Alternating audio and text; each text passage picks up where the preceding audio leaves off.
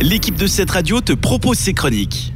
Bienvenue dans cette dernière édition 2019 de Ça se passe comme ici. C'est Virginie qui vous raconte encore aujourd'hui un bout d'histoire suisse. Et pour cette dernière de l'année, j'ai envie de faire honneur à une tradition de décembre qui se passe au bout du lac. Prochain arrêt, Genève.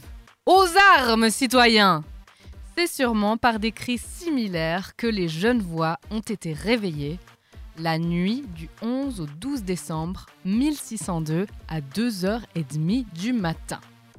En effet, la ville était attaquée. Et par qui? Par les Savoyards. Et pourquoi? Parce que Genève était déjà une des cités majeures de l'époque et elle était du coup très convoitée par ses voisins. Alors, le duc de Savoie et ses troupes, dont l'armure était peinte en noir pour être plus discret dans la nuit, assaillèrent la cité de Calvin. Imaginez la scène. Il est 2 heures du matin. Les troupes avancent, ils sont environ 300. Ils arrivent à boucher le fossé devant les remparts. Ils avancent, ils sont devant les remparts. Ils construisent leur échelle détachable et ils les posent contre le mur et commandent à escalader les remparts de la ville de Genève. D'où d'ailleurs le nom de l'escalade. Ensuite, sans être inquiétés vraiment, une partie des troupes arrive à se glisser à l'intérieur. La légende nous dit que ce sont deux sentinelles genevoises qui, entendant un drôle de bruit, vont voir. Et ils tombent nez à nez sur les Savoyards. L'alarme est lancée à 2h30 et les cloches sonnent dans toute la ville, la réveillant en sursaut. Aux armes Aux armes Les hommes et femmes genevois en pyjama et chemise de nuit défendent tous leur ville chérie.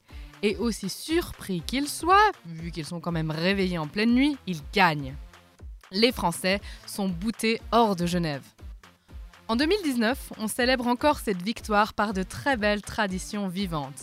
Il y a la course déguisée chaque année, la chanson emblématique qui reprend les événements, mais surtout, tradition helvétique oblige, nous avons une très jolie tradition culinaire en rapport avec la fête de l'escalade genevoise, c'est celle de la marmite en chocolat.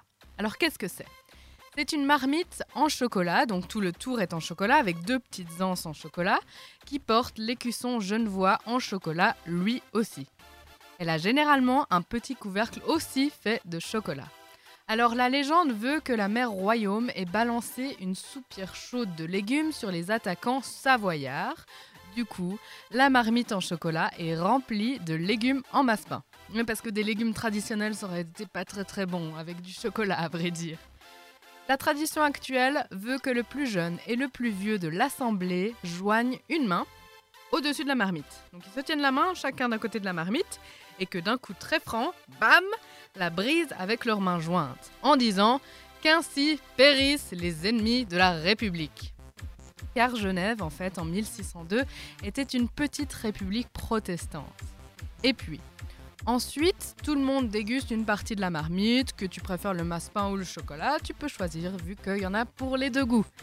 Cette tradition se fait généralement en famille, mais aussi dans les écoles et certaines universités genevoises. Entre collègues au travail, ça se fait aussi si vous avez un patron qui est gentil. Il existe de toutes petites marmites, pas plus grosses qu'une balle de tennis, et de grosses marmites aussi grandes qu'un ballon de foot. Elles se vendent dès le début décembre et encore après le 12. Alors, on est le 16 aujourd'hui. Courez encore si vous avez, euh, si vous en voulez encore une. Il y en a peut-être encore dans les rayons. J'espère que vous avez eu du plaisir à écouter cette chronique. Ça se passe comme ici. Et que vous en savez à présent un peu plus sur notre merveilleux pays, la Suisse. Je vous retrouve en janvier 2020 avec de nouveaux sujets, de nouvelles histoires, toujours sur cetteradio.ch. D'ici là, bonne fête et tout de bon C'était une des chroniques de cette radio. Retrouve-la ainsi que bien d'autres en podcast sur notre site cetteradio.ch.